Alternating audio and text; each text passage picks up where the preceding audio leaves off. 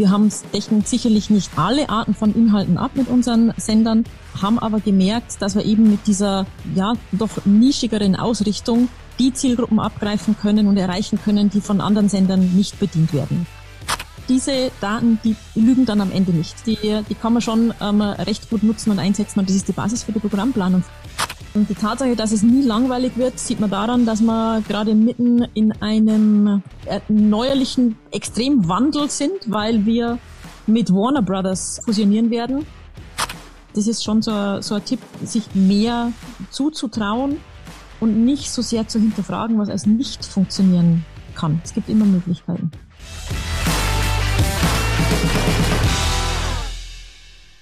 Ja, liebe Hörerinnen und Hörer, herzlich willkommen zum Macht was Podcast. Heute lassen wir uns mal das TV-Geschäft erklären. Wie managt man einen Fernsehsender? Wie verdient man Geld mit einem Fernsehsender? Äh, was sind da so die optimalen Produkte? Beziehungsweise was ist eigentlich das Produkt eines Fernsehsenders? Äh, dazu habe ich mir ganz, ganz hochkarätige äh, Unterstützung vors Mikrofon geholt und äh, begrüße die Frau Eigner von Discovery. Frau Eigner, herzlich willkommen. Schön, dass Sie an Bord sind. Und äh, ja, wollen Sie direkt mal so zwei, drei Sätze zu sich selber sagen? Was machen Sie? Und also wer sind Sie und was machen Sie? genau, vielen Dank erstmal. Freue mich natürlich auch, dass ich ähm, dabei sein darf, dass Sie mich eingeladen haben und ich heute ein bisschen was über mein Unternehmen, mein Geschäft äh, und vielleicht noch ein bisschen was über mich selber erzählen darf. Also mein Name ist Susanne Eigner. Ich bin ähm, Geschäftsführerin von Discovery Networks Deutschland, Österreich, Schweiz, Belgien, Niederlande und Luxemburg. Ähm, bin also ähm, Teil von einem globalen amerikanischen Medienkonzern namens Discovery und für diese Märkte verantwortlich. Und wenn es heißt für diese Märkte verantwortlich, dann meine ich damit für unser komplettes Senderportfolio, lineare TV-Sender, die wir dort haben, ähm, das digitale Geschäft, digitale Plattformen, ähm, Pay-TV-Sender und, und Free-TV-Sender, also einfach fürs ganze Geschäft, ähm, was wir hier in diesen Märkten betreiben. Das ist mein Verantwortungsbereich, sitze in München und ähm, äh, macht es seit ja mittlerweile im 16. Jahr und ähm, äh, ist durchaus immer noch so spannend, dass es gerne noch ein paar Jahre weitergehen darf. Äh, das äh, ja, alleine das, das Thema Spannung äh, kommt schon kommt schon hoch bei den ganzen ähm, Begriffen, die Sie gerade äh, genannt haben. Pay-TV, nicht Pay-TV, äh, ähm, linearer Fernsehsender, ähm, Discovery. Discovery wahrscheinlich äh, vielen gar nicht unbedingt im ersten Moment ein, ein Begriff in Deutschland, weil weltweites Medienunternehmen. Können Sie, können Sie sagen, welche Fernsehsender, die dazugehören, äh, so die sind, wo Sie aus Erfahrung wissen, wenn Sie sagen, dafür arbeite ich, dann wissen die Leute immer, immer Bescheid? Ja, also das, ähm, äh, ich hoffe doch, dass ein paar unserer Sender ganz bekannt sind. Ähm, D-Max gehört zum Beispiel zu uns, das ist unser Männersender. Ähm, Tele 5 ähm, haben wir vor eineinhalb Jahren dazu gekauft. Ähm, fiktionale Inhalte, dann haben wir ähm, Eurosport, unseren Sportbereich, der gehört auch zu Discovery. Ähm, dann ist noch ein Sender namens TLC. Äh, das ist ein Sender, der auch frei empfangbar ist, der sich eher an der weibliche Zielgruppe richtet. Home and Garden TV haben wir vor ähm, nicht allzu langer Zeit gelauncht im, äh, im deutschen Markt. Das sind so unsere Free-TV-Sender. Und dann haben wir im Pay-TV-Bereich ähm, noch den Muttersender schlechthin. Das ist der Discovery Channel, der in den 80er Jahren in Amerika gegründet worden ist. Also praktisch der, der Kern ähm, des ganzen Unternehmens, aus dem alles hervorgewachsen ist. Ähm, dann haben wir noch Animal Planet, einen Tier- und Wildlife-Kanal im Pay-TV-Bereich, Eurosport 2, noch ein zweiten Sportsender im Pay-TV-Bereich. Ähm, und dann haben wir noch eine Plattform zusammen mit Pro7 Sat1, die heißt Join. Das ist eine Streaming-Plattform, die ähm, gibt in Deutschland hier und in den Niederlanden zum Beispiel gibt's als Streaming-Plattform ähm, Discovery Plus. Das ist unsere globale Streaming-Plattform, also das digitale Produkt von Discovery. Und genau, also ich hoffe, dass da ein paar von den Sendern bei dem einen oder anderen Hörer oder Hörerin ähm, durchaus klingelt und sagt, ah ja, das ist jetzt das Teil von Discovery. Ja, also ich, ich kann mir durchaus vorstellen, dass äh, D-Max äh, der eine, in, in dem Fall tatsächlich der eine oder andere ja. äh, schon häufiger mal äh, gehört hat und sowas wie wie einen Eurosport, das äh, kennen kennen viele Leute. Ähm, was ich ganz ganz interessant fand, ähm, ist, dass das ja eine, eine Vielzahl von Fernsehsendern sind. Es ist jetzt keiner dabei, wo man sagen würde, äh, das ist so, weiß ich nicht, ein, ein Pro 7 oder ein, äh, ein RTL oder eine ARD oder so, so diese, diese, ähm, ähm, ich sag mal so, ganz starken Medienmarken, die, die ja, wo ein Großteil der Leute ihren Abend vorverbringt, beziehungsweise verbracht hat, bevor sich die TV-Gewohnheiten so ein bisschen geändert haben, sondern es ist eher schon auch eine Vielzahl äh, von, von äh, eher mittelgroßen Sendern wahrscheinlich, über die sie dann aber in Summe wahrscheinlich aber auch eine ganz ganz stark spürbare Reichweite erzielen, oder? Absolut, genau. Also wir, ähm, wir haben jetzt nicht ähm, den einen ganz, ganz großen Sender, so wie es ein Pro7 ist oder ein Sat1 oder RTL oder im ARD, so wie Sie es gerade ähm, äh, gesagt haben.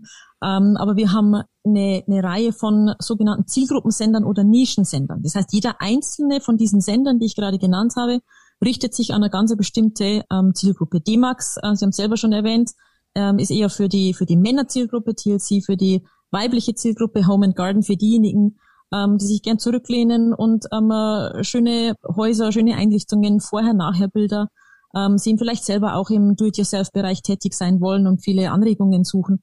Ähm, also in diesen Nischen haben wir uns ähm, ähm, etabliert, haben wir uns ähm, breit gemacht sozusagen. Ähm, und auch die Art und Weise des, des Contents, den wir ausstrahlen, das ist jetzt nicht zu vergleichen mit einem sehr breit aufgestellten ähm, Sender, wie es zum Beispiel RTL ist, ja, von wo von Nachrichten über fiktionale Inhalte, Factual-Inhalte, ähm, auch ein bisschen Sport, ähm, vieles stattfindet, sondern unsere Sender ähm, haben auch von der inhaltlichen Ausrichtung her ähm, überwiegend sogenanntes Factual Entertainment, also faktenbasierte ähm, Unterhaltung, keine fiktionalen Inhalte mit ähm, Ausnahme von Tele 5, das ist ein reiner fiktionaler Sender. Ähm, und auf die Art und Weise haben wir ähm, Zielgruppen gefunden, die einfach von anderen Sendern nicht so sehr bedient werden und haben uns in der Nische breit gemacht. Ähm, und da gibt's immer noch, ähm, oder Gott sei Dank, sehr, sehr viele Menschen, ähm, die diese Art von Unterhaltung suchen. Und das heißt, dass wir zum Beispiel mit unseren Sendern ähm, mehr als vier Prozent Marktanteil insgesamt in der deutschen Fernsehlandschaft ähm, erreichen. Und das ist schon, klingt erst einmal nicht so wahnsinnig viel, aber das reicht in jedem Fall aus, um ein sehr breites Portfolio und ein breites Geschäft auf die Beine zu stellen. Ja, wenn, äh, wenn ich die beiden Sachen vergleiche, Sie haben die Sender beschrieben gerade und die, diese, äh, ich sag mal so großen Sendermarken, kann man sagen, dass es die Unterscheidung ist, einerseits so ein Vollprogramm. Äh, ich glaube, den Begriff habe ich häufiger mal gehört, wenn es um, mhm. um, um TV ging. Also da gibt's Nachrichten und Sport und, und äh, Spielfilme und alles Mögliche. Also halt so ein, so ein ZDF wäre jetzt beispielsweise ein, ein Vollprogramm. Äh, und die Sender, die sie haben, äh, sind eher Spartensender. Könnte man das so äh, beschreiben? Oder ist das eine alte Einordnung? Hm, nein, das, also das kann man, das kann man durchaus ähm, so beschreiben. Ähm, wir haben decken sicherlich nicht, nicht alle Arten von Inhalten ab mit unseren Sendern, ähm, äh, haben aber gemerkt, dass wir eben mit dieser, ähm, mit dieser, ja, doch nischigeren Ausrichtung die Zielgruppen abgreifen können und erreichen können, die von anderen Sendern nicht bedient werden. Ähm, äh, und ähm, somit sind wir eine, eine ähm, sehr, sehr gute Ergänzung zu dem, was die großen Sender ähm, anbieten und ähm, das machen wir seit sehr, sehr vielen Jahren ähm, sehr erfolgreich. Ja, ich stelle mal eine These in den Raum. Ist es nicht so, dass wenn man mit äh, Sparten oder ich sag mal so zielgruppenspezifischen Sendern unterwegs ist, äh, man den Sehgewohnheiten der, der heutigen ja, oder den, den heutigen Sehgewohnheiten ein bisschen näher ist als mit so einem Vollprogramm, weil überall äh, hört man, äh, die Leute lesen, kaufen keine komplette Tageszeitung mehr, weil sie interessieren nur einzelne Artikel daraus. Äh, die gucken halt äh, nicht komplett Netflix leer, sondern die gucken halt bestimmte Serien, die sie interessieren. Das heißt, eigentlich ist es doch so, braucht man überhaupt noch sowas wie ein RTL oder ein ZDF, die irgendwie versuchen, alles zusammenzubasteln? Oder ist es nicht eher so, dass die Sehgewohnheiten sich dahin entwickeln, äh, dass ich mir mein eigenes Programm zusammenstelle und wenn ich, äh, äh so wie ich es halt ja über, über äh, Video on Demand oder Musik on Demand, also äh, Spotify ist ja auch groß geworden, unter anderem, weil man sich nicht mehr von der Radioredaktion abhängig machen möchte, sondern selber sich die Musik zusammenstellen möchte, die man, die man hören will. Geht, geht das bei Ihnen nicht in die Richtung? Da stecken jetzt ganz, ganz viele einzelne Fragen drin in der, in der Frage, die Sie gerade gestellt haben. Äh, nämlich zum einen die, die, die Sehgewohnheiten. Ähm, also will ich mich zurücklehnen ähm, und ein Programm sehen, das irgendjemand, der Programmplaner für mich zusammengestellt hat und wo es heißt, um 20 Uhr kommt die Sendung, um 20.15 Uhr kommt die Sendung, um 22 Uhr kommt die Sendung. Oder will ich mein Programm selber gestalten? Das ist mal die, die eine ähm, Frage, die da ähm, für mich jetzt drin steckt. Ähm, und das ist die, die große Veränderung, die es gerade im, ähm, im TV-Markt gibt ähm, oder im, im Medienmarkt insgesamt, nämlich dass mehr und mehr Menschen tatsächlich selber für sich entscheiden wollen, ich möchte jetzt um 20 Uhr das sehen und um 20.17 Uhr äh, ganz was anderes und um 20.33 Uhr vielleicht wieder was anderes. Oder ich möchte einfach mal eine komplette Serie durchbingen und acht Folgen hintereinander anschauen von ähm, von irgendwas, was vielleicht gerade auf Netflix kommt oder auf Sky oder ähm, auf einer anderen Streaming-Plattform. Das ist was, was uns gerade extrem beschäftigt, ja, das Thema Transformation des Marktes und unterschiedliche ähm, Sehgewohnheiten. Und dann gibt es aber auch noch diejenigen, die äh, Menschen, die Gott sei Dank sagen, ich möchte mich einfach zurücklehnen und ich möchte das mir anschauen, was ein ähm, Programmplaner für mich bereitgestellt hat. Und bei dem Thema ähm, haben wir herausgefunden, dass es für uns extrem wichtig ist, unseren Zuschauern Verlässlichkeit zu bieten. Das heißt, wenn ich D-Max kenne, dann weiß ich, dass dieser Sender eine bestimmte Art von Programm anbietet, und zwar 24 Stunden am Tag. Dann ist das ähm, Programm, das, wo sich um Survival dreht, um Motor, um Autos, ähm, um Goldsuchen, um Krabbenfischen in Alaska und solche Themen. Also ich weiß einfach, da gibt es eine bestimmte Art von Programm, ähm, die interessiert mich und im Zweifelsfall finde ich immer irgendwas auf D-Max, ähm, egal ob es um 20 Uhr ist oder um 16 Uhr nachmittags, was mich interessieren kann. Und das gleiche gilt für TLC, das gleiche gilt für Home and Garden TV. Das habe ich bei einem Nischenprogramm oder bei einem Nischensender, wie wir es haben, ähm, fällt mir das wesentlich einfacher, sowas zu programmieren, im Gegensatz zu einem Vollprogrammsender oder dem großen Sender, wie es zum Beispiel RTL ist. Also das ist ein grundlegender ähm, Unterschied. Ja, das heißt, äh, mal so ganz praktisch gesprochen, wenn ich an einem Sonntagnachmittag äh, keine Sendung finde oder gerade nicht Reality TV, TV äh, da im Privaten gucken möchte und äh, öffentlich-rechtliche mich auch nicht begeistert, dann gehe ich auf Eurosport, weil da weiß ich, so, so ein Sonntag im Januar ist da auf jeden Fall Skispringen, Biathlon oder irgendwie Bobfahren. Bin ich mal, bin ich mal ganz sicher. Ganz genau. Da kann ich dann sechs Stunden Wintersport durchschauen. äh, ja, ja, ja, spannend. Und ähm, das wiederum kombinieren sie dann ja auch mit äh, Pay-TV, mit Eurosport 2. Kann man sagen, da nehmen sie dann herausgehobene Sportveranstaltungen, äh, wo, wo die Leute bereit sind, dann auch dafür zu bezahlen und zeigen, also ziehen die sozusagen nochmal hinter eine Paywall. Ist, da, ist das die Strategie? Ähm, ich sag mal, bisschen, bisschen ketzerisch. Alles, was so, so okay angenommen wird und gut angenommen wird von der Zielgruppe, das gibt's for free und das, was ganz heiß ist, äh, das gibt's bei Eurosport 2 dann äh, nochmal für einen Euro extra. Kann man, kann man das so sagen oder ist das zu ketzerisch? Ja, pauschal kann man das, ähm, kann man das nicht so sagen. Also das ist bei, gerade bei, bei Sportteamen, ähm, wo die Sportrechte ähm, sehr viel Geld kosten, also nicht nur für uns, sondern für alle, die sich im, im Bereich Sport ähm, tummeln, ist es mehr und mehr Usus, dass man für diesen ähm, Sport extra bezahlen muss. Ob das jetzt bei Sky ist, ob das bei der Zone ist, ob das bei uns beim Eurosport Player ist oder bei Eurosport 2. Das ist einfach Teil des, ähm, des Geschäftsmodells. Ähm, wenn wir jetzt speziell auf Discovery ähm, sehen, dann muss man sagen, dass Discovery in seinen Ursprüngen ähm, als, als globales Unternehmen ist ein Pay-TV-Unternehmen. Da kommt das Unternehmen her und ähm, aus dem heraus und eben Discovery Channel ähm, in Amerika gegründet war, immer ein, ähm, ein Pay-TV-Kanal. Und so hat sich das, das Thema Pay-TV über den ganzen Globus ähm, ver, verbreitet. Und es waren auch hier in Deutschland die Anfänge von Discovery.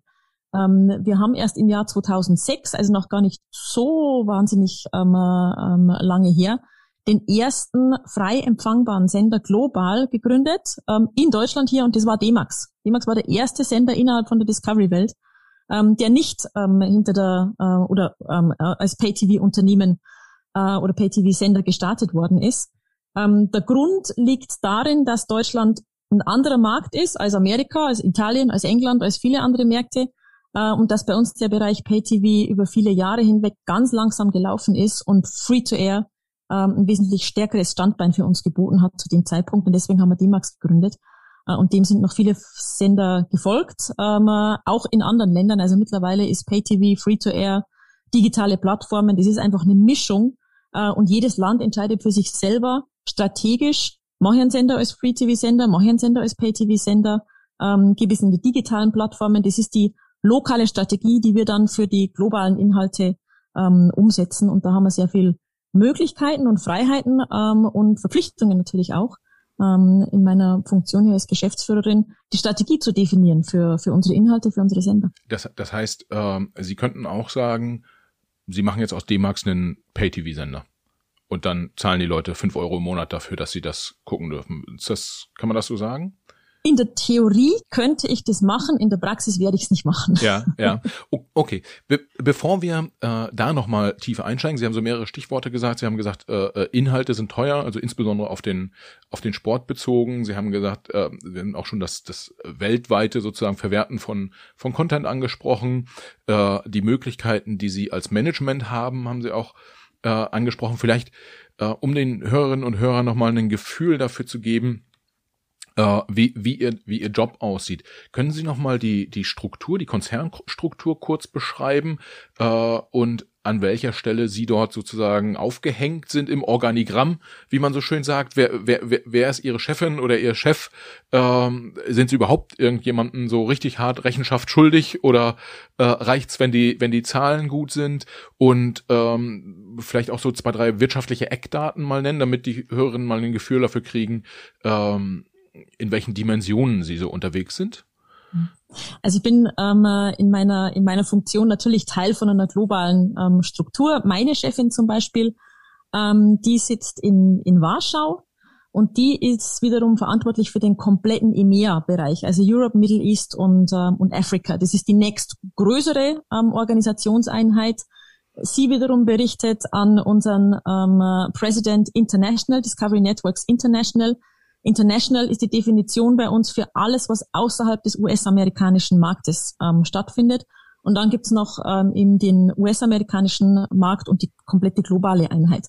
Ähm, Headquarter sitzt in, ähm, in New York und ähm, äh, wir sind insgesamt um die 12.000 Mitarbeiter weltweit für ähm, Discovery, die tätig sind. Und es gibt eben diese ähm, diese länderspezifischen Cluster, so wie es bei mir ist, ähm, für Deutschland, Österreich, Schweiz und, ähm, und Benelux. Ich habe andere Kollegen, die sind für den ähm, Nordics-Bereich ähm, verantwortlich, ein Kollegen, der ähm, komplett ähm, UK verantwortet oder Italien. Ähm, Frankreich und Spanien sind eine Organisationseinheit. Also es wird immer ähm, ge geclustert und jeder Einzelne und jede Einzelne, die dann ähm, für so einen Bereich verantwortlich ist, ist dann halt tatsächlich für die Distribution der, der Sender und der Plattformen über inhaltliche Themen, die ähm, Konfektionierung der, der einzelnen Sender, ähm, natürlich für das Kostenmanagement, für die Revenues, die reingebracht werden müssen über unterschiedliche Erlösquellen. Vielleicht können wir da auch noch ein bisschen drüber sprechen, wo kommt denn eigentlich das Geld her, hm. ähm, das wir, das wir verdienen. Ähm, und da sind wir äh, bis hin zu Marketing, Kommunikation, ähm, Ad-Sales, Vermarktung, ähm, Social Media, ähm, Technikthemen das liegt alles in der, in der lokalen Verantwortung und natürlich sind wir eingebettet in eine globale Struktur. Das heißt, wir haben auch viele Vorteile dadurch, dass wir ein globaler Konzern sind, weil wir einfach viele Ressourcen nutzen können, die von mir aus in Polen sitzen, in Warschau ähm, oder in England oder ähm, in, in Stockholm. Das heißt, ich brauche nicht alles hier selber für mich in München selber erfinden ähm, und, und bereitstellen, weil es viele Sachen gibt es einfach schon innerhalb von ja. der Organisation. Und ganz viele Themen äh, machen wir aber auch komplett lokal hier ähm, selber, weil es einfach länderspezifisch ist. Wir nennen das Global, also ähm, Think Global, Act Local, äh, schöner Anglizismus.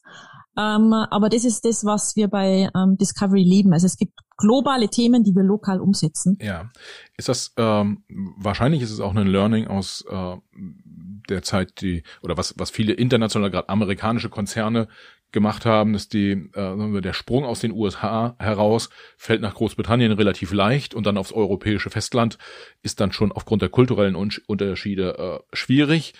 Mhm. Kann man kann man sagen, dass sie im Prinzip stellt ihnen die internationale Organisation so eine Art Werkzeugkasten zur Verfügung, also Technik, keine Ahnung, Satellitentechnik zum Beispiel, die sie brauchen zum Übertragen ihrer Sender, äh, Technik, um sowas wie einen, einen Pay-TV auch abrechnen zu können. Also irgendwie muss das Geld dann ja auch auf einem Discovery-Konto landen, was der, was der Kunde äh, letztlich äh, jeden Monat zahlt für Eurosport 2, äh, dass die ihnen helfen bei der Personalsuche gegebenenfalls, wenn sie, wenn sie was brauchen. Ähm, kann man das so sagen? Und alles, was so Sie entscheiden aber, wie die Programmstruktur von einem Eurosport aussieht. Oder Sie entscheiden, äh, welche Sendungen laufen auf D-Max oder auch nicht. Mhm.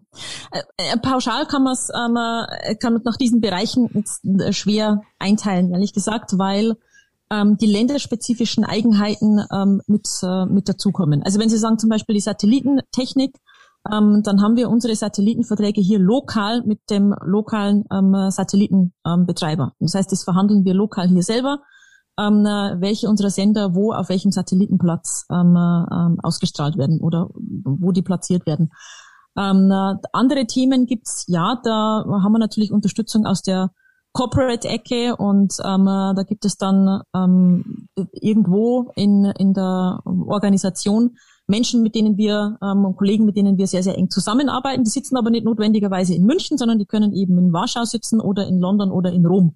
Das ist dann ähm, wirklich unabhängig davon. Aber da werden Themen gebündelt, nicht nur für Deutschland, Österreich, Schweiz, sondern eben für, für ganz Europa. Also es ist durchaus eine, eine Mischung. Was komplett lokal hier liegt, ist tatsächlich das, was Sie angesprochen haben, die Konfektionierung und die Zusammenstellung der, der Sender. Also Programmplanung, ähm, zu entscheiden, wann welche Sendung ausgestrahlt wird, der ganze Research-Bereich, der dahinter ähm, steckt. Auch viele Produktionsthemen, die wir selber machen. Also es ist nicht so, dass wir allen unseren Content aus Amerika bekommen, es wird sehr, sehr, sehr viele Stunden in Amerika, natürlich tausende von Stunden produziert. Und wir entscheiden, welche wir davon nutzen für den lokalen Markt äh, und auf welchem Sender wir die einsetzen. Wir wissen aber auch, dass unsere Zuschauer sehr gerne auch einen, ähm, einen, einen lokalen ähm, ähm, Einschlag noch ähm, sehen wollen. Und deswegen haben wir hier auch eine ganze Truppe an Produzenten oder Producern sitzen, die lokale Produktionen machen für D-Max, für TLC, für HGTV, Sport sowieso. Ja, ja. Das ist ähm, äh, jetzt die Olympischen Spiele stehen vor der Tür, Australian Open laufen gerade, ähm, haben heute angefangen. Ähm, das passiert alles hier in, in, in Unterföhring, äh, also Nachbarort von, von München, da haben wir Studio. Äh, da ist unsere ganze Technik, das passiert praktisch alles direkt hier ähm, in, in München. Das ist extrem lokal. Aber Sie kriegen schon, also ich, jetzt haben wir jetzt Australian Open, äh, die, also die Fernsehbilder, die dort aufgenommen werden, die bekommen Sie schon aus dem internationalen Netzwerk. Sie schneiden es dann, Sie kommentieren es extra, ja, ja. Äh, aber so der, der Basis-Content, die Basisinhalte werden dann zugeliefert. Sie haben nicht ein eigenes Kamerateam dort. Nein, wir haben kein eigenes, kein eigenes Kamerateam ähm, dort. Wir haben ähm, es in diesem Jahr jetzt nicht wegen ähm, Corona-Situation, aber normalerweise haben wir auch ähm, Experten vor Ort, ähm, Kommentatoren vor Ort. Ähm, und äh, bei den bei den großen Events, also bei Australian Open, jetzt passiert tatsächlich alles aus ähm, aus München heraus. Aber natürlich ähm, ist es so, dass wir das, das internationale Bild und normalerweise, ähm, das nennt man dann Host Broadcaster, also es gibt einen zentralen Broadcaster, und das World Feed, das eine Feed, das dann wirklich ausgespielt wird an alle ähm, Rechteinhaber, ähm, egal wo die auf der Welt sitzen, das wird ja nicht für jeden Einzelnen ähm, separat produziert, sondern das wird einmal ausgespielt und jeder greift sich dann die Signale ab. Und lokalisiert wird es dann über Menschen, die dann ähm, ähm, vor Ort sind und Interviews machen und so weiter und so fort das mit den Experten ist eigentlich ein ganz spannendes Thema, weil ich könnte mir vorstellen, wenn so ein Amerikaner drauf guckt, so ein Boris Becker kennt der, ja, der sagt er, das, das macht wahrscheinlich mehr oder weniger Sinn, den auch Tennis kommentieren oder co-kommentieren zu lassen. Äh, wenn der, aber ich glaube, vor zwei Jahren hatten sie Matthias Sammer äh, äh, beim, beim Fußball, äh, wenn da so ein Amerikaner drauf guckt, mal abgesehen davon, dass die eh wenig Ahnung vom Fußball haben, aber so Matthias Sammer kennen, sie, kennen die ja nicht, äh, würde ich jetzt mal behaupten, ohne da Matthias Sammer zu nahe treten zu wollen, aber äh, da müssen sie sich dann, da sagen sie, der, der Kollege passt und egal, was der für ein Honorar kriegt oder so, das entscheiden sie, äh, ob der dann da sitzt oder nicht und kluge Sachen zum Thema Fußball sagt oder auch nicht. Das ist unsere lokale Entscheidung, wenn wir glauben, dass unsere ähm, Zuhörer, Zuschauer ähm, sehen wollen und ähm, wer da der Beste oder die Beste ist. Und äh, ich glaube, das gelingt uns gerade im Sportbereich immer herausragend gut. Also wenn ich mir das Line-up anschaue, das jetzt hat ähm, gerade für, für Peking ähm, verkündet worden ist, ähm, das ist eine, eine Ansammlung an Legenden und Olympiamedaillen und ähm, Weltmeister ähm, Goldmedaillen.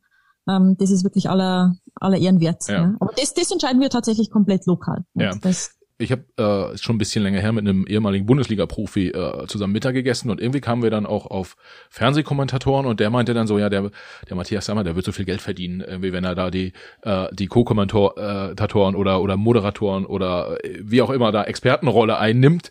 Jetzt würde ich Sie natürlich gerne fragen, ich frage Sie, was, was bekommt eigentlich so jemand, der da als ehemaliger Topsportler bei Ihnen äh, äh, vor der Kamera steht und das Sportgeschehen einordnet. Äh, ich vermute so, wie ich gerade auch auf dem Bildschirm sehe, Sie gucken, Sie werden jetzt nicht sagen, Boris Becker und Matthias Sammer bekommen Summe X. Ja, aber, ähm, aber kann man schon sagen, dass sie signifikant auch Geld in die Hand nehmen für, für Experten oder um Expertenwissen auch einzukaufen? Äh, oder kauft man damit auch ein bisschen Prominenz ein?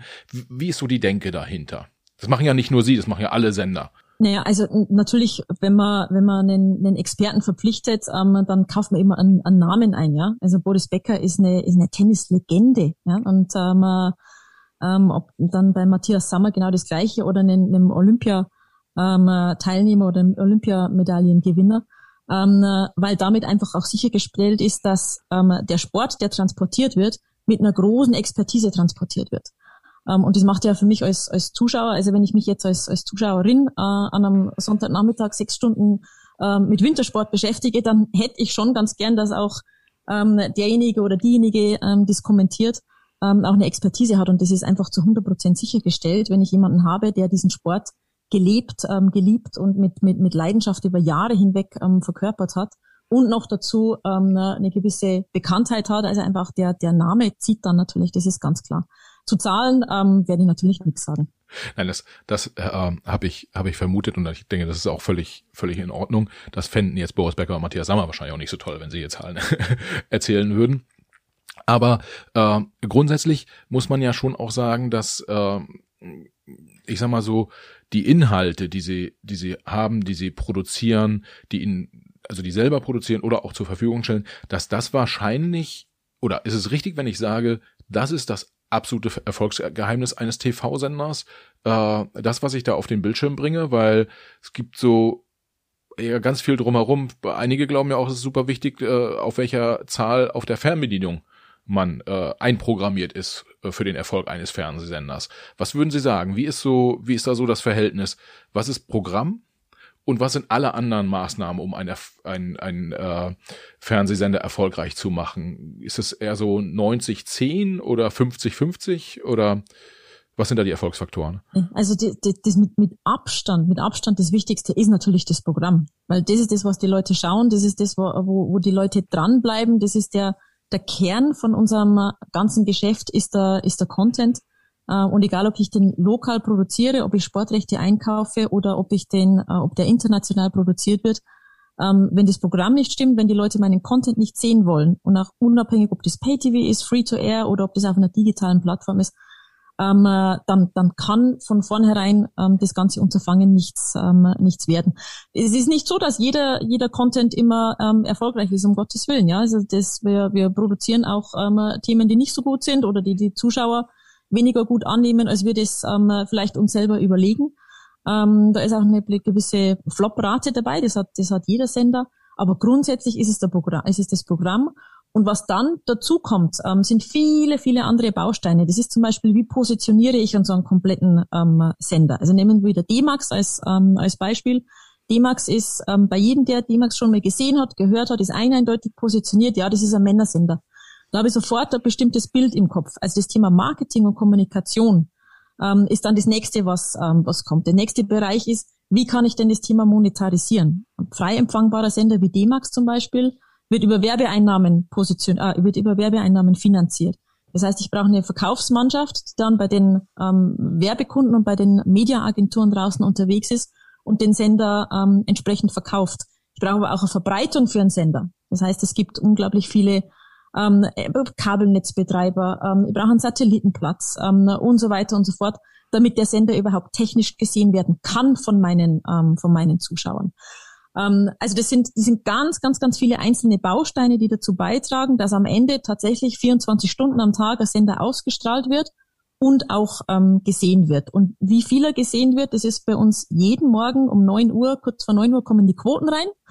Ähm, das ist das Erste, was wir alle miteinander machen, dass wir die äh, Quoten-E-Mail anschauen und schauen, wie haben denn die einzelnen Sendungen performt, wie haben sie funktioniert, wie hat die äh, Konkurrenz, was war da für ein Programm, wie hat das funktioniert. Das ist unser, ähm, unser, ja, äh, unser A und O, mit dem wir uns ähm, tagtäglich ähm, beschäftigen. Aber immer der Inhalt ist das mit, mit Abstand das Wichtigste, was wir überhaupt haben, ja klar. Ja.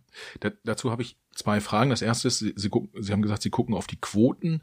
Äh, vorhin sagten Sie, Sie erreichen so vier Prozent im, im, im deutschen Markt der Leute. Kann man das so runterbrechen, dass man sagt, man hat 80 Millionen Deutsche, die können irgendwie alle Fernseh gucken, davon vier Prozent, das sind irgendwie 1,8 Millionen. Also im Durchschnitt erreichen wir jeden Monat äh, ungefähr 1,8 Millionen, 1,6 bis 2 vielleicht äh, Millionen Deutsche, die einen unserer Sender eingeschaltet haben. Kann man das so sagen? Ja, so, so einfach ist es nicht, weil die, ähm, die Quotenberechnung nicht ähm, äh, einfach so linear runter ähm, zu rechnen ist auf die Anzahl der, ähm, der Bewohner von Deutschland. Ähm, es gibt ja ein, ähm, ein sogenanntes ähm, Fernsehpanel, das die AGF ähm, Videoforschung ähm, betreibt für alle ähm, großen Senderhäuser in Deutschland.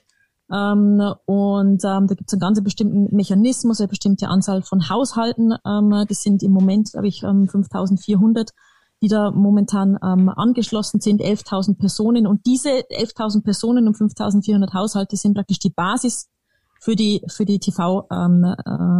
Ähm, ähm, Bei uns ist es so, dass wir zum Beispiel mit unserem Senderportfolio jeden Tag im Schnitt 8,6 Millionen Menschen erreichen.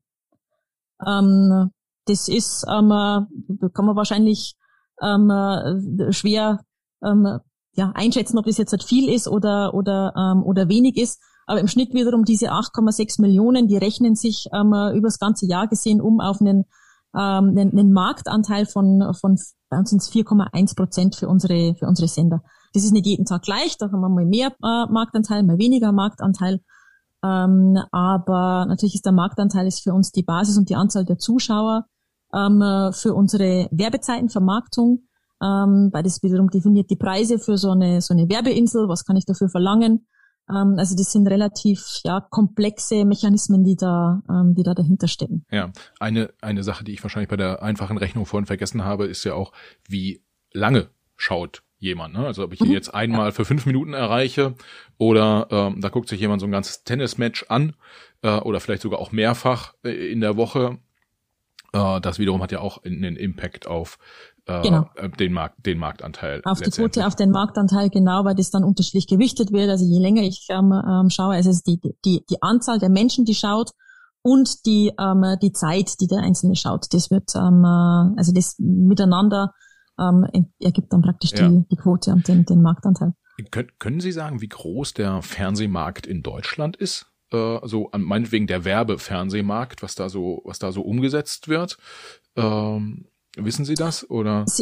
Also der, der, der, der Werbemarkt in Deutschland sind ungefähr 3,8 Milliarden Euro, ähm, die, die da drin umgesetzt werden im deutschen Werbemarkt. Im deutschen Werbe oder im deutschen TV? Äh, äh, Im, Deutsch, Entschuldigung, im deutschen TV-Werbemarkt. Ja, das okay. muss spezieller, spezifischer sein. Ja, okay, wenn ich, äh, nur um den Hörern und Hörern mal ein Gefühl dafür zu geben, wenn man jetzt ganz, ganz grob ähm, äh, hochrechnet Marktanteil und ähm, äh, was im Werbemarkt so umgesetzt wird.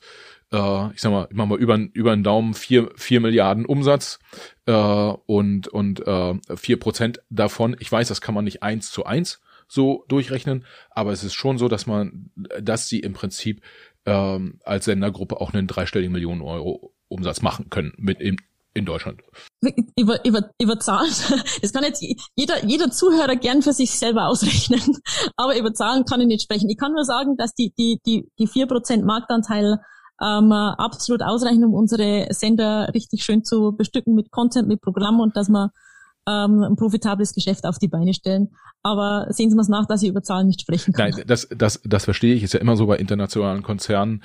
Ähm, und ehrlicherweise war das jetzt auch gar nicht so ein Versuch, äh, Sie da nochmal zu einer Aussage zu bewegen, sondern es war einfach so für mich im Kopf gerechnet und äh, vielleicht dem einen oder anderen Hörer oder der Hörerin nochmal eine Idee zu geben, in welchen Dimensionen man auch im deutschen TV-Markt auch denkt. Also es ist schon auch signifikant viel Geld, was dort äh, bewegt wird.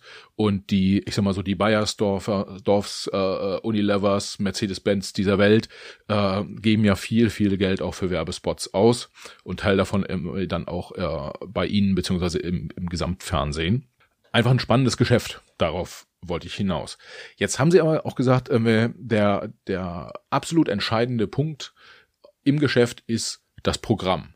Und sie haben gesagt, man weiß aber auch nicht so ganz genau, funktioniert's oder funktioniert's nicht, was man da so als, als Programm zusammenstellt. Ich würde bei Ihnen zwei Herausforderungen sehen. Das eine ist, ähm, dass es halt generell eine gewisse Unsicherheit hat. Also man macht wahrscheinlich nicht für jede Sendung oder für jedes Produkt, was man plant, äh, eine tiefgehende Marktforschung, sondern man probiert einfach mal aus. Und auf der anderen Seite haben Sie ja auch über Ihre Senderkonstruktion sozusagen ganz viele unterschiedliche Themen. Sie haben den angesprochenen Männersender, Sie haben Sport, Sie haben einen Sender, der eher äh, Frauen anspricht. Hm.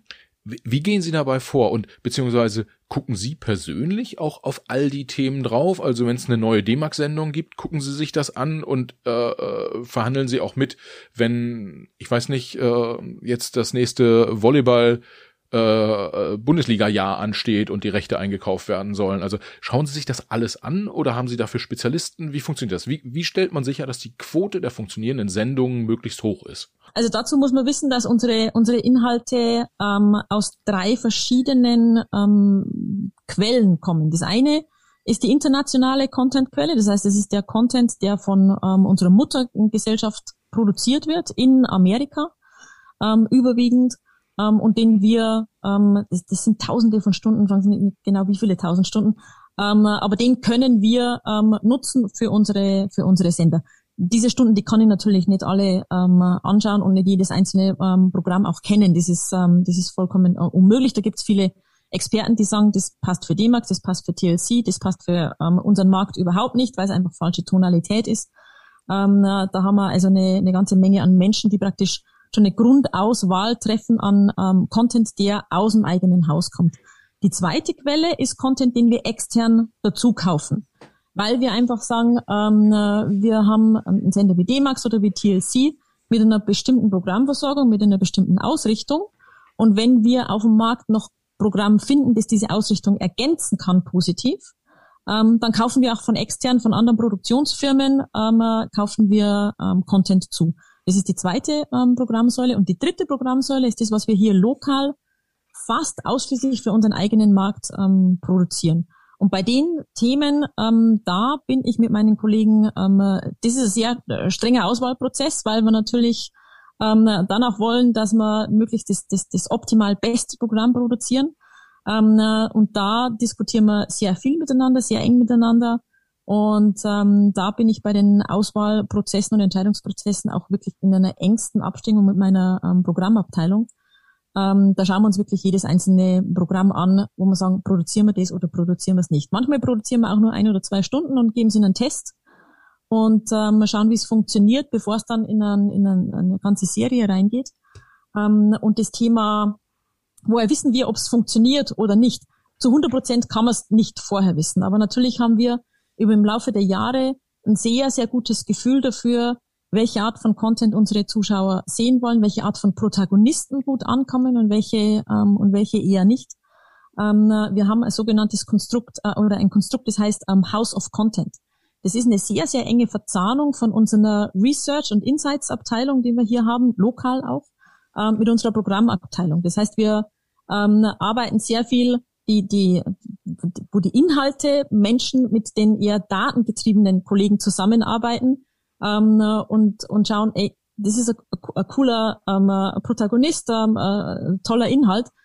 Aber ist denn die Wahrscheinlichkeit, dass unsere Zuschauer das genauso cool und toll finden wie wir selber, ähm, hoch, ja oder nein, liebe Research-Kollegen, könnt ihr uns das rausfinden. Das ist eine sehr, sehr enge ähm, Verquickung. Sehr oft funktioniert es tatsächlich, ähm, zu 100 Prozent ähm, nein, also das äh, kann man kann man nicht komplett bombensicher alles vorhersagen. Ja, ich äh, kenne das Datengetriebene kenne ich aus dem Online-Marketing, dass man sagt, okay, man äh, hat irgendwie einen, einen Webshop, ähm, der hat zwei unterschiedliche Startseiten und äh, man sieht dann, wie hoch ist die Kaufquote auf Seite 1 und wie hoch ist die Kaufquote auf Seite 2 und dann vergleicht man das, ganz ganz klasse Datengetrieben und nach einem Tag weiß man, äh, keine Ahnung, die blaue Seite macht mehr Umsatz als die rote Seite beispielsweise. Kann man das bei Ihnen auch so sagen, dass man sagt, so dass das Datengetriebene ist dann, wir wissen immer, wenn Boris Becker äh, dazugeschaltet wird, dann geht die Einschaltquote hoch oder sie bleibt stabil. Immer wenn Boris Becker weg ist, äh, bleibt es dabei und dann haben wir, ich überspitze jetzt, äh, haben wir verstanden, okay, es sind die roten Haare, irgendwie deshalb haben wir Matthias Sammer nochmal im, im Fußball dazu geholt. Und weil wir wissen, irgendwie rote Haare kommen gut an im TV. Mhm. Ganz bewusst ein etwas äh, lustiges Beispiel gewählt. Ja, es, also es gibt tatsächlich so ähm, Trigger-Themen, wo wir wissen, da geht die Quote hoch oder da geht die, die Quote runter oder bei bestimmten Protagonisten, die einfach unsere Zuschauer ähm, kennen, wie zum Beispiel Michael Manusakis von den Steel Buddies von D-Max, da wissen wir einfach, wenn, wenn der läuft, dann geht die Quote nach oben. Das ist ähm, so sicher wie das Amen in der Kirche. Ähm, äh, was wir aber auch machen, ähm, weil nicht alles so einfach herleitbar ist, da haben sie digitalen Kollegen wirklich, wirklich leichter, weil die in, in Sekunden Echtzeit einfach ähm, Reaktionen sehen können. Was wir sehr viel machen, ist, dass wir ähm, Zielgruppenstudien durchführen in Form von entweder repräsentativen ähm, Befragungen, Gruppendiskussionen, also wo man dann zehn Menschen äh, momentan virtuell, nicht in einem Raum, früher waren sie in einem Raum, aber einfach zum Beispiel zehn unserer Zuschauer ähm, ein neues Programm anschauen lassen und die diskutieren lassen. Und da lernt man wahnsinnig viel ähm, darüber, wo wir vielleicht manchmal ähm, einfach aus, aus Programmsicht anders draufschauen, als unsere Zuschauer das machen.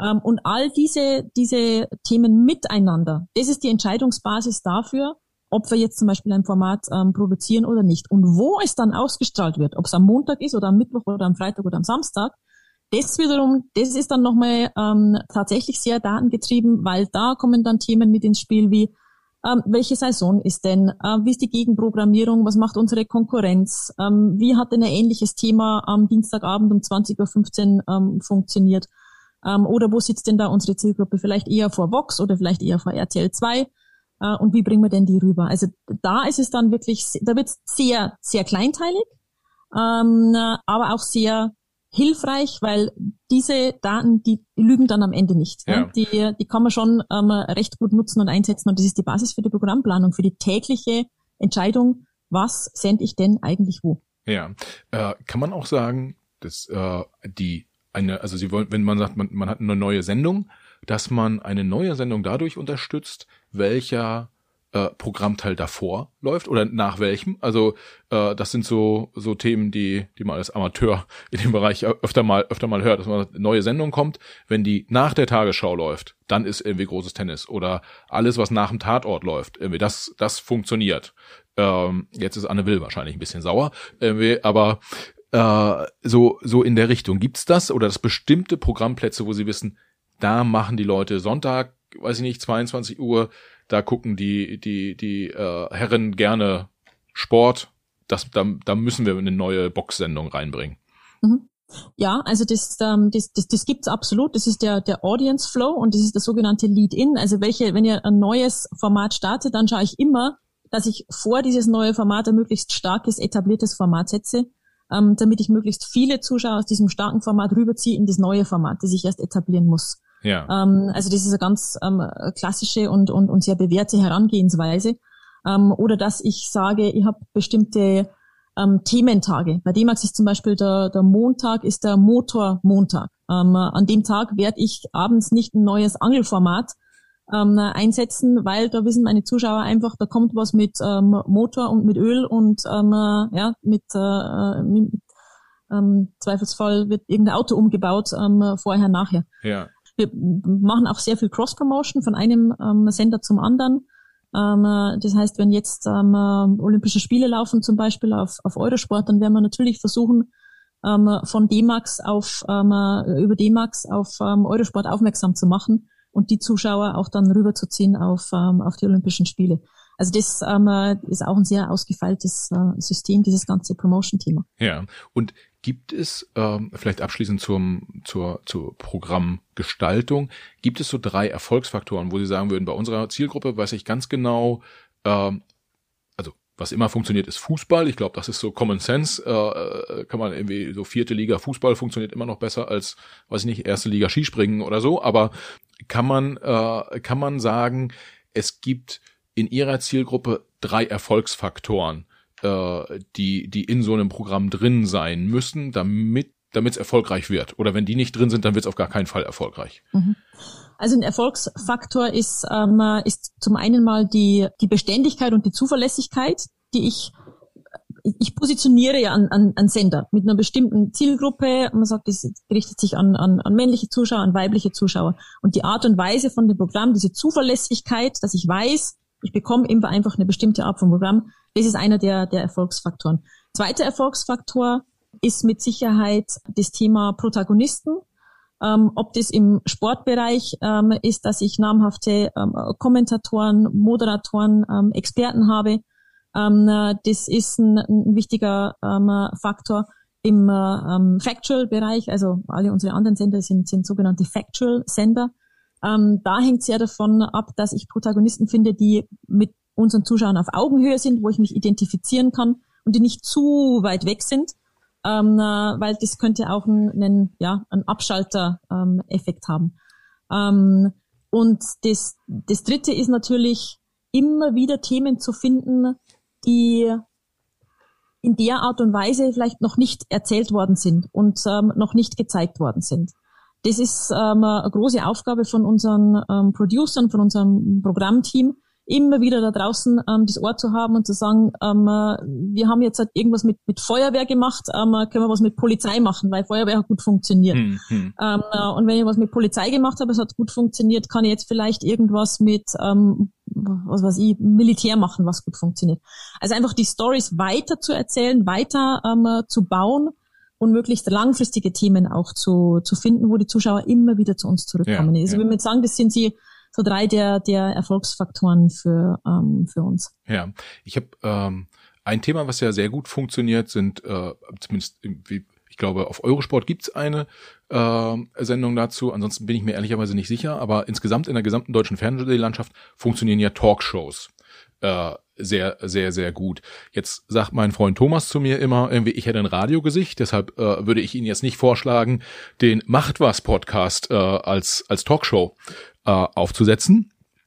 Es sei denn, Sie wollen das unbedingt, ja, dann würde ich das natürlich machen. Aber äh, kleinen Spaß beiseite. Guckt man sich so dann die äh, Fernsehlandschaft an und sagt, oh, was die da so machen, das, das finden wir ganz spannend. Und wenn so generell Talkshows zum Thema äh, Fußball funktioniert das ja ganz gut, irgendwie, äh, funktioniert aber auch zum Thema Politik äh, oder oder sonst wie irgendwie in der äh, Medizin, glaube ich auch, sagt man dann so, Mensch, als D-Max, wir müssten jetzt hier mal eine Talkshow machen äh, zum weiß ich nicht, wie repariere ich Autos? Hm. Also ähm, das sind natürlich Themen, die wir immer wieder ähm, diskutieren, was passt zu unseren Sendern und was passt nicht zu unseren Sendern.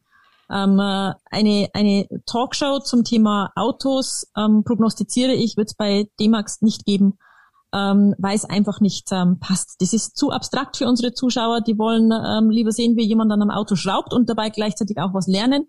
Ist dann vielleicht eine, eine adaptierte Art von, von Talkshow. Ähm, aber ähm, wir, wir haben ähm, sehr viele Themen, die, die eine lange Haltbarkeit ähm, haben und die man über einen langen Zeitraum hinweg ähm, erzählen kann. So eine Talkshow, eine politische Talkshow ähm, oder von mir auch eine Autotalkshow. Ähm, das wäre was, das kann ich, das kann ich einmal nutzen und dann ist das wieder weg und dann brauche ich am nächsten Tag wieder was Neues. Das ist einfach nicht Teil von unserem, ähm, von unserem Senderkonzept oder Sendekonzept. Bei Sport ist es noch mal ein bisschen was anders ähm, weil da ist praktisch jede Übertragung, wo ich auch einen Experten habe, wo ich einen Moderator habe, ähm, äh, ist schon per se schon so eine Art ähm, äh, Talkshow. Das ist einfach ein Live-Event. Ja? Und ähm, äh, das ist eine komplett andere Aufarbeitung, Aufbereitung, als wir das für unsere Factual-Sender ähm, machen. Aber das Thema Talkshow, politische, aktuelle Themen, News und so weiter, das spielt bei uns wirklich ähm, eine extrem untergeordnete bis keine Rolle. Ja, das heißt, man kann schon sagen, so bei der jenseits des Sports, was Live-Entertainment ja ist, ähm, vielleicht könnte könnten Konzerte äh, äh, dann irgendwie auch eine, das ist ja auch Live-Entertainment in irgendeiner Form, mhm. aber wird äh, wiederholt. Ähm, aber äh, da kann man sagen, Stichwort Evergreen Content, also der Content, den sie produzieren, das ist im Prinzip dann auch ganz häufig was, was man auch mehrfach verwenden kann und auch mehrfach vermarkten kann dann sozusagen. Also ähm, da macht's halt nichts, wenn ich eine Sendung äh, heute ausstrahle und dann vielleicht im April und dann im Oktober noch noch mal, ähm, weil wie das Auto repariert wird, das interessiert die Leute dann auch und im Zweifel gucken sie auch andere Menschen, was wohingegen eine politische Talkshow äh, ja einen gewissen gewissen Zeitpunkt Bezug hat. Eine kurze Halbwertszeit hat, genau. Ähm, also unser Content hat eine, eine, eine lange ähm, äh, Halbwertszeit sozusagen, den kann man durchaus auch ähm, öfter ausstrahlen. Und was ich glaube, was überhaupt das Besondere ist an dem Discovery Content ist, ähm, dass wir, dass dieser Content, der gehört uns von der ersten Sekunde der Produktion bis zur letzten Ausstrahlung, auf welcher Plattform auch immer. Wir kontrollieren praktisch die komplette Wertschöpfungskette, die komplette, ähm, das, das komplette, ähm, den Lebenszyklus von diesem Inhalt. Ähm, das unterscheidet uns maßgeblich von ganz, ganz vielen anderen Medienhäusern, Medienunternehmen, ähm, die den Content fast ausschließlich ähm, zukaufen oder tagesaktuell produzieren und dann halt auch nur tagesaktuell ausstrahlen können. Ja. Ist das, ähm, im Prinzip sind sie ja damit äh, viel weiter als, als, als viele andere äh, Unternehmen auch schon, weil ähm, ja im Prinzip die Abhängigkeit geringer ist. Also ich sag mal so, ein D-Max ist halt relativ, äh, nicht ein D-Max, äh, sorry, ähm, jetzt komme ich nicht auf den Sportstreaming, The Zone äh, ist halt im Zweifel vom internationalen Fußball sehr abhängig und den, den Preisen der, der Rechte für den, für den Fußball. Ähm, einen RTL und Pro7 sind im Zweifel relativ auch abhängig von Hollywood und Hollywood-Studios, die ihnen da die großen Filme zur Verfügung stellen. Je nachdem, was das kostet, äh, ist man, ist man da, da letztendlich auf mehr Einnahmen äh, in der Vermarktung angewiesen. Sie, sie wählen dann ein bisschen einen anderen Ansatz, also sie haben auch Sportrechte, also das ist dann so ein bisschen ein, ein, äh, eine Parallele zu The Zone, aber es sind nicht die, ich sag mal so, die außer Olympia ist es, also ist nicht Fußball im, im, im Vordergrund, was so das teuerste Sportrecht ist wahrscheinlich sondern es sind dann eher so die, die Sachen, die dahinter kommen. Äh, da ist wahrscheinlich der Wettbewerb auch nicht ganz so groß. Äh, und dann ganz viel Eigenproduktion. Gibt Ihnen das im Vergleich mit anderen TV-Sendern dann auch eine gewisse, ich sag mal, Ruhe und, und Planungssicherheit? Ja. Ja, es ist, es ist ein grundlegend anderes ähm, äh, Geschäftsmodell oder, ähm, oder Inhalte-Modell, äh, das wir haben im Vergleich zu den ähm, Vollprogrammsendern, die viel tagesaktuell produzieren. Ähm, äh, das, ähm, das ist schon richtig. Ähm, der, der Vergleich mit, ähm, also äh, Sport generell zu vergleichen mit anderen Inhalten ist immer schwierig, weil Sport und Sportrechte ja komplett andere ähm, Dynamik haben. Und ähm, Rechtezyklus ähm, drei, vier, fünf Jahre dauert, dann werden die Rechte wieder neu ausgeschrieben, dann kann es bei einer komplett anderen Plattform oder bei einem anderen Sender sein. Ähm, da ist eine unglaublich Dynamik drin, auch was die, die, die, die Preisentwicklung anbelangt. Ja, wir hatten schon, äh, dass man auf das Programm schaut und sagt, ähm, woher weiß ich, dass es funktioniert? Also, dass es möglichst viele äh, äh, Zuschauerinnen und Zuschauer auch findet. Auf der anderen Seite hat man aber ja auch das, gerade vor dem Hintergrund, dass ja ein Großteil ihres Geschäftes auch werbefinanziert ist. Das heißt, es müssen die, die Mediaagenturen äh, bei ihnen dann auch die Werbeslots buchen. Also äh, können Sie auch da sehen, oder haben Sie auch da ein Gefühl dafür, wenn jetzt Ihnen eine, eine TV-Serie angeboten wird oder eine neue Autoschrauber-Serie für, für D-Max oder auch halt äh, ähm, die Handball, Handball-EM? Können Sie, wenn Sie da drauf gucken und sagen, okay, ich mache jetzt mal, ich weiß, Zahl, über Zahlen reden wir nicht, ich nehme einfach mal so ein, ein Beispiel. Also die Handball-EM kostet irgendwie 500.000 Euro oder irgendwie eine Autoschrauber-Serie kostet 500.000 Euro und Sie gucken da drauf und sagen, okay, da kann ich in der gesamten Laufzeit 150 ähm, Werbespots unterbringen und diese Werbespots müssen dann ja einen Mindestpreis von x Euro haben. Äh, das kriegt unser Werbeverkaufsteam verkauft. Gucken, Sie, gucken Sie da so drauf, wenn Sie das Angebot vorliegen haben oder wie funktioniert das? Im, im Prinzip ja. Also wir, wir schauen, ähm, welches Recht ist es, ähm, wann wird es ausgestrahlt, was in welcher Zeitschiene findet das statt ähm, äh, was haben wir für Vergleichsdaten von, ähm, von anderen Rechten, die vielleicht eine ähnliche Zielgruppe angesprochen haben, wie ist das Zuschauerinteresse. Ähm, und daraus werden dann Business Cases gebastelt, ganz genau. Und wir wissen, das kostet ungefähr so und so viel, was kann man ungefähr ähm, erlösen damit. Ähm, äh, kann man es ähm, vielleicht noch ähm, äh, verlängern in die, die digitalen Welten. Also da, da gibt Business Cases und ähm, Modelle und äh, die werden natürlich dann herangezogen und da wird ähm, für, für solche Sportarten klar, äh, wird da was ausgerechnet, um dann zu entscheiden, ähm, da werfen wir unseren Hut in den Ring ähm, und bieten mit oder kaufen das ähm, oder ähm, macht einfach für uns ähm, vielleicht aus finanzieller Sicht ähm, wenig Sinn, aber es bringt uns ähm, Image und viele und viele Zuschauer ähm, die dann vielleicht beim Sender bleiben und das nächste Programm anschauen. Also gibt es eine unglaubliche Vielzahl an Faktoren, die einen Einfluss nehmen darauf, ob wir für ein Recht oder einen, einen Inhalt insgesamt mitbieten äh, und es kaufen wollen. Das hat nicht nur, ähm, in Anführungsstrichen, nur mit der ähm, äh, Werbezeitenauslastung und mit den Werbemöglichkeiten und der Finanzierung ähm, zu tun, sondern da spielt schon noch ein bisschen was anderes auch noch eine Rolle. Ja, ja. Und, und jetzt mal so ganz praktisch gesprochen, bleiben wir bei der EM. Ich habe jetzt demnächst den, den Herrn Ries, den äh, Marketing-Geschäftsführer von Krombacher auch im äh, im Podcast und jetzt würde ich ja so sagen, Mensch, irgendwie Sie kriegen das Recht für die für die Handball Europameisterschaft angeboten, sie wissen, was kostet. Ähm, dann ist aber nicht so, dass die den Telefonhörer in die Hand nehmen und den Herrn Ries anrufen und sagen, du, ich habe hier irgendwie so ein, so, ein, so ein wirklich gutes Produkt, habt ihr Lust, die äh, Handball-EM bei uns auf dem Sender zu präsentieren, kostet, weiß ich nicht, wie viel, 100.000 Euro. Ist das spannend für euch? Wenn ja, dann irgendwie machen wir einen Deal. Äh, ganz so hands-on ist es wahrscheinlich nicht, oder? Naja, manchmal ist es durchaus so hands-on, das kann schon passieren. ähm, äh, wir haben ja hier eine, eine, eine durchaus große ähm, Verkaufsmannschaft und diese Mannschaft ist ja das, das ganze Jahr 365 Tage praktisch draußen unterwegs, ähm, virtuell oder tatsächlich, ähm, mit Mediaagenturen, mit, ähm, mit Kunden direkt. Und wir wissen ja, welche Kunden sich wo ähm, engagieren. Und äh, natürlich nimmt man da auch den Hörer in die Hand und ruft beim Kunden direkt an und sagt, hey, äh, wäre das was, ähm, würdet ihr da mit, äh, mit reingehen, wenn wir das Recht ähm, kaufen oder wenn wir es schon gekauft haben, ähm, dann gibt es sowieso ein Angebot. Doch, aber diese, wir, wir arbeiten ja sehr, sehr, sehr eng ähm, zusammen. Das ist ja eine, eine ähm, durchaus fruchtbare, ähm, über lange Jahre gewachsene Partnerschaft mit unseren ähm, Werbeagenturen, äh, Mediaagenturen und mit unseren ähm, Werbekunden. Absolut. Und können Sie sagen, ob Sie hauptsächlich über Mediaagenturen, also für die Hörerinnen und Hörer, das sind Agenturen, die bekommen die Werbebudgets von unterschiedlichsten Kunden zur Verfügung gestellt und sollen dann gucken, dass die sinnvoll eingesetzt werden. Äh, sprechen Sie hauptsächlich mit Mediaagenturen oder haben Sie auch viele Werbekunden, die Sie direkt äh, die direkt bei Ihnen was einbuchen? Mhm. Beides. Also das, ähm, der, der, der größte Anteil kommt über die Mediaagenturen ähm, weil der größte Anteil der Gelder auch in die TV-Spots fließt und ähm, das wird über die Mediaagenturen ähm, gehandhabt, gebucht, ähm, verhandelt und so weiter.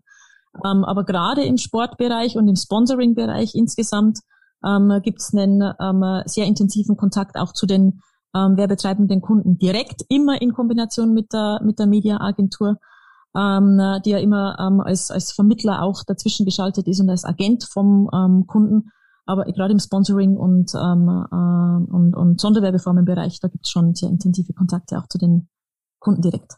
Ähm, bevor ich, also alles, was Sie schildern, da kann ich mir nur vorstellen, Ihr Job und Ihr Tag muss mega vollgepackt sein mit mit unterschiedlichsten Themen. Bevor ich da noch mal irgendwie drauf komme, vielleicht eine letzte Frage noch zum Thema Programmgestaltung, ähm, weil mich das sehr umtreibt und weil ich glaube, dass viele Hörerinnen und Hörer es auch interessiert, warum senden sie eigentlich was und wie, wie sie es jetzt gegenfinanzieren, haben wir, haben wir schon in großen Teilen besprochen. Aber gibt's auch so äh, Themen, dass sie sagen, sie identifizieren etwa eine Sportart beispielsweise, die aktuell komplett unterm Radar ist und dass man auch strategisch arbeitet und sagt, mit unserer Senderpower machen wir die groß. Also ich würde mal behaupten, äh, dass jetzt zum Beispiel in Sport 1 das Thema Dart über, über Jahre in Deutschland schon auch sehr groß gemacht hat und wahrscheinlich in den ersten Jahren war es kein signifikantes Business und jetzt nerven die einen komplett über die Weihnachtsfeiertage und äh, Silvester mit, äh, mit, mit, Dart und verdienen da wahrscheinlich richtig gutes Geld mit. Äh, machen Sie sowas auch oder gucken Sie sich sowas auch an? Könnte man dann jetzt sagen, Mensch, irgendwie, weiß ich nicht, Damenhockey ist was, was man, was man mal richtig groß machen könnte, indem man dem mehr Sendezeit gibt. Ja, absolut. Also das sind natürlich Themen, die wir, ähm, die wir uns auch anschauen, ähm, was denn the next big thing ähm, sein kann. Ähm, und zum Beispiel ähm, Dart auf Sport 1 oder auch Dart auf der Zone, es ist eine herausragende Unterhaltung. Ähm, äh, diese, diese, ja, Gold Nuggets, äh, natürlich sucht da ähm, jeder Einzelne danach. Wir haben zum Beispiel gerade in den Niederlanden, ähm, was ja auch in meinem Verantwortungsbereich liegt, die ähm, UFC Ultimate Fighting ähm, Championship ähm, gekauft. War am Samstag die erste ähm, Ausstrahlung. Ähm, das Recht haben wir für fünf Jahre gekauft, ist auch noch relativ klein in den Niederlanden, hat aber ein riesengroßes Potenzial. Wir haben gesagt, also wenn, dann machen wir einen Deal gleich über, ähm, über mehrere Jahre. Das sind 42 Live-Veranstaltungen im Jahr, da gibt's Magazinsendungen dazu und wir können sie über alle Plattformen ausspielen und da gibt's eine richtig gute Fanbase. Ähm, also solche Themen, ja, die, die, die suchen wir. Und ähm, äh, wenn man Glück hat manchmal, dann findet man sowas auch. Ja, ja. ja. Ich glaube, wahrscheinlich ist wie immer im, Bis im Business oder auch sonst im Leben so ein bisschen Glück gehört ja gehört ja immer dazu. Ähm, aber sie machen jetzt nicht den den Eindruck, als würden sie so quasi nur sozusagen auf dem Glück unterwegs sein, sondern sie äh, scheinen richtig viel und hart auch ähm, zu arbeiten. Geben Sie unseren Hörerinnen doch nochmal und, und Hörern nochmal einen, einen Einblick. Was haben Sie eigentlich gemacht, bevor Sie da äh, TV-Chefin äh, geworden sind? Also was muss man mitbringen, um letztendlich en äh, entscheiden zu können, welcher Werbekunde passt zu welchem, weiß ich nicht, zu welcher TV-Serie und will ich eine TV-Serie ausstrahlen oder strahle ich lieber irgendwie Basketball oder Fußball im Fernseher aus und dann müssen Sie auch noch irgendwie machen wir das über Satellit oder Kabel. Also das ist ja so ein bunter äh, Kompetenzmix, den sie da mitbringen. Und ich weiß, sie haben ein Team, äh, aber reindenken müssen sie sich ja trotzdem in alles. Wie machen sie das? Ja, also ähm, mein, mein großes Glück ist, ich, ich habe die letzten 26 Jahre schon im, im TV-Bereich und Medienbereich gearbeitet. Ähm, äh, ich habe in vielleicht ein kleines bisschen über mein, mein Werdegang, ähm, wenn das die Frage ist, ähm, ich habe in München hier Kommunikationswissenschaft ähm, studiert und habe äh, meinen Magisterabschluss gemacht und wollte eigentlich ganz was anderes machen. Ich wollte Journalistin werden und bin über einen Zufall aber 1996 beim ähm, DSF, beim Deutschen Sportfernsehen damals, was heute Sport 1 ist, ähm, gelandet in der Werbezeitenvermarktung. Das war mein erster ähm, Job, meine erste Aufgabe nach dem Studium damals und ähm, für mich ein großer, großer Glücksgriff ähm, weil ich äh, in den fünf Jahren, die ich beim DSF damals war, ähm, sehr, sehr viel lernen konnte, ähm, viel über einfach TV, wie funktioniert's, ähm, äh, ja, einfach aufsaugen konnte und das war so die Basis für alles, ähm, was äh, später geschehen ist und was danach geschehen ist. Und ich war dann danach zwei Jahre bei einer, na, ähm, fast vier Jahre bei einer, bei einer Mediaagentur, war dann schon in meiner ersten Geschäftsführerrolle. Also habe ich die Seiten gewechselt vom Medien, vom, vom Verkauf in den, in den Einkauf. Sie haben, Sie haben quasi äh, das Geld, was Bayersdorf ausgibt, haben Sie auf unterschiedlichen Fernsehsendern platziert. Genau, und, ganz äh, genau. Das ist das, was eine Mediaagentur macht. All, all, genau. Alle Fernsehsender waren da nett, weil die gesagt haben, oh, das, äh, also ich das kennt man, wenn man auf Seiten einer Mediaagentur ist, dann sind immer alle nett zu einem, weil man bringt ja das große Budget mit es ist jeder immer nett zu jedem. ja, und, und spannend ist vor allen Dingen auch aus eigener Erfahrung, weiß ich, wenn man zwischen den äh, Seiten sozusagen pendelt, mal Mediaagentur und mal Vermarktung macht, ähm, das, das ist ganz interessant. Aber das nur nebenbei. Äh, heißt, Sie waren in der Mediaagentur und dann? Und dann war ich noch mal zwei Jahre beim, beim DSF, damals schon ähm, nach der ähm, Kirchgruppeninsolvenz. Also die ersten fünf Jahre waren noch zu Kirch, Leo Kirch Zeiten und dann nach der Kirchgruppeninsolvenz ähm, war dann schon Mitglied der, der Geschäftsleitung beim Sender, war verantwortlich für Marketing und Verkauf, also habe einen schönen ähm, Schritt machen ähm, können.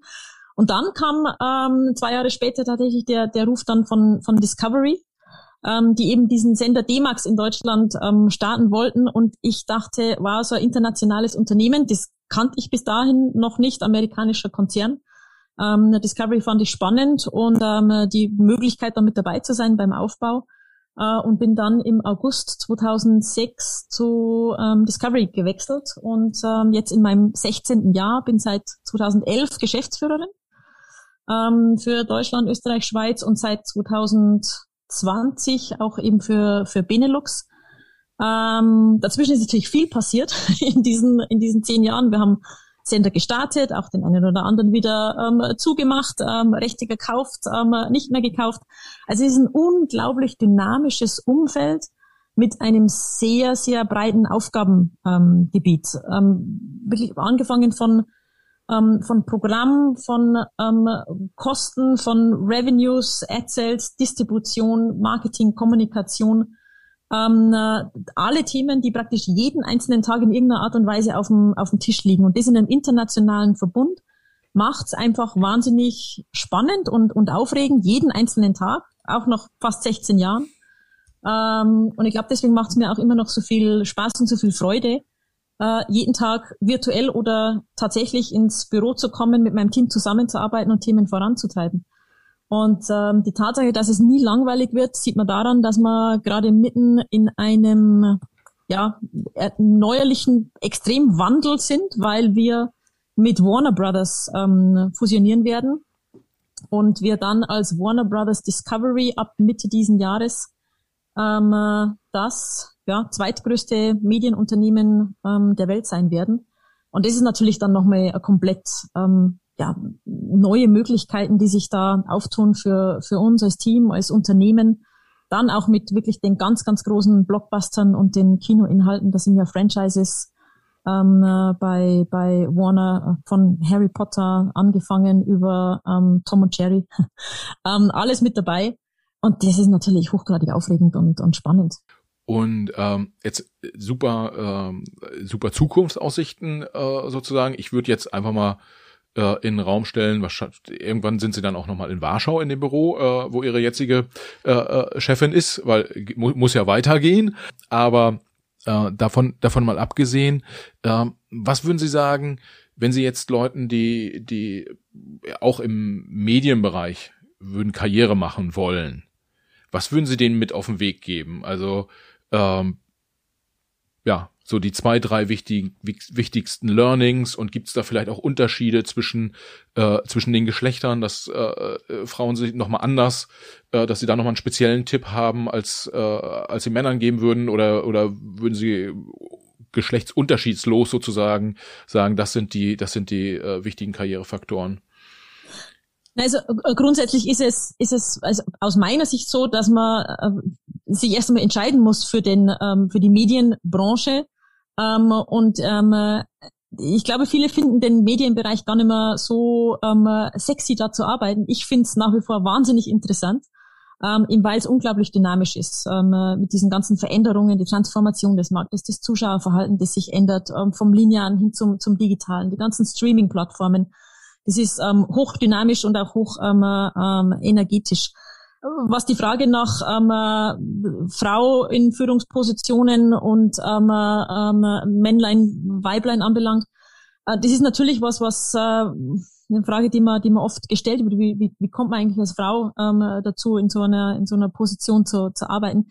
Ich muss ganz ehrlich sagen, dass ähm, ich das über viele Jahre selber für mich gar nicht in Frage gestellt habe, weil es war halt einfach so. Ja, und das, ähm, ich hatte das, das große Glück und in Kombination mit auch, ähm, ich mal einigermaßen ähm, Können und sehr, sehr viel Fleiß, es ist ein Haufen Arbeit, ähm, einen Schritt nach dem anderen machen zu können, machen zu dürfen. Ich hatte Menschen um mich herum, die mir was zugetraut haben und mich auch immer wieder ein bisschen geschubst haben, muss ich auch sagen.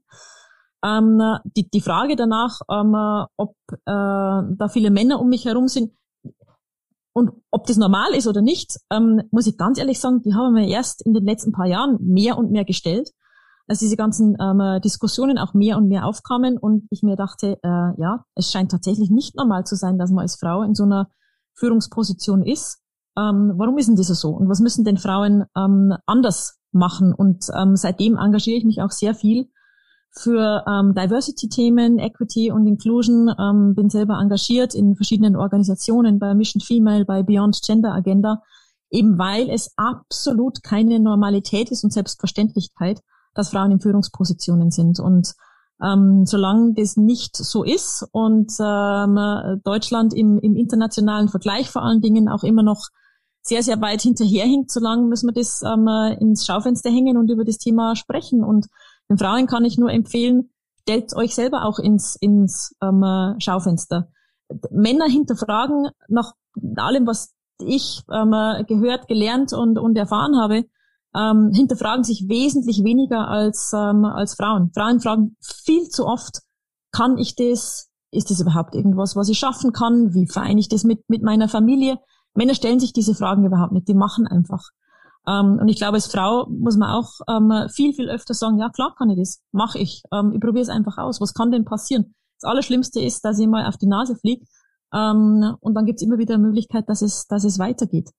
Ähm, das ist schon so, so ein Tipp, sich mehr zuzutrauen und nicht so sehr zu hinterfragen, was als nicht funktionieren kann. Es gibt immer Möglichkeiten. Bin felsenfest davon überzeugt.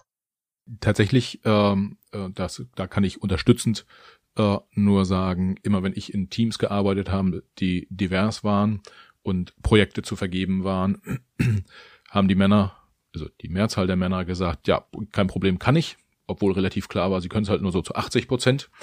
Und Frauen haben eher gesagt, kann ich wahrscheinlich, aber muss ich erstmal nochmal drüber nachdenken, ob ich es auch wirklich zu 100 Prozent hinkriege. Und nachdem der Denkprozess abgeschlossen war, hatten die Männer sich dann schon äh, die Projekte gegriffen und, und das gemacht. Und das halt einfach ein bisschen, bisschen schade. Also äh, Perfektionismus ist an der Stelle vielleicht auch ein bisschen, bisschen bremsend, obwohl dann an vielen anderen Stellen natürlich auch, auch sinnvoll. Ähm, ja, spannender, spannender äh, Einblick sozusagen in die, in die Karriere und auch, auch ich, wie ich finde, total plausibler, guter, guter Ratschlag. Frau Engner, es war eine lange Reise, äh, sehe ich gerade. Wir haben äh, einen langen Pod Podcast aufgenommen. Äh, es hat Spaß gemacht und ich habe eine ganze Menge auch gelernt. Ähm, mir verbleibt eigentlich nur vielen Dank zu sagen, zu fragen, ob Sie noch äh, etwas haben, was Sie unseren Hörerinnen und Hörern nochmal mitgeben möchten. So zum Schluss zwei, zwei Sätze haben Sie noch frei da, dafür. Ähm, und ja, ansonsten hat, hat einfach Spaß gemacht. Also mir hat es auch riesengroßen Spaß gemacht. Vielen Dank meinerseits und ich hoffe, dass ähm, die Zuhörerinnen und Zuhörer auch ein bisschen was mitnehmen konnten, vielleicht ein bisschen lernen, wie so ein Fernsehsender ähm, funktioniert äh, in einem internationalen Konstrukt. Und ich würde mich natürlich wahnsinnig freuen, wenn der eine oder andere oder die eine oder andere einschaltet bei unseren ähm, Sendern und mal schaut, was denn tatsächlich dahinter steckt an Programmen. Das, da bin ich ganz sicher, es wird passieren und vielleicht gibt's ja auch noch die eine oder andere Bewerbung äh, für jemanden, der äh, im Medienbereich Karriere machen möchte. Sehr gerne. Frau Eigner, vielen Dank. Vielen herzlichen Dank. Dankeschön.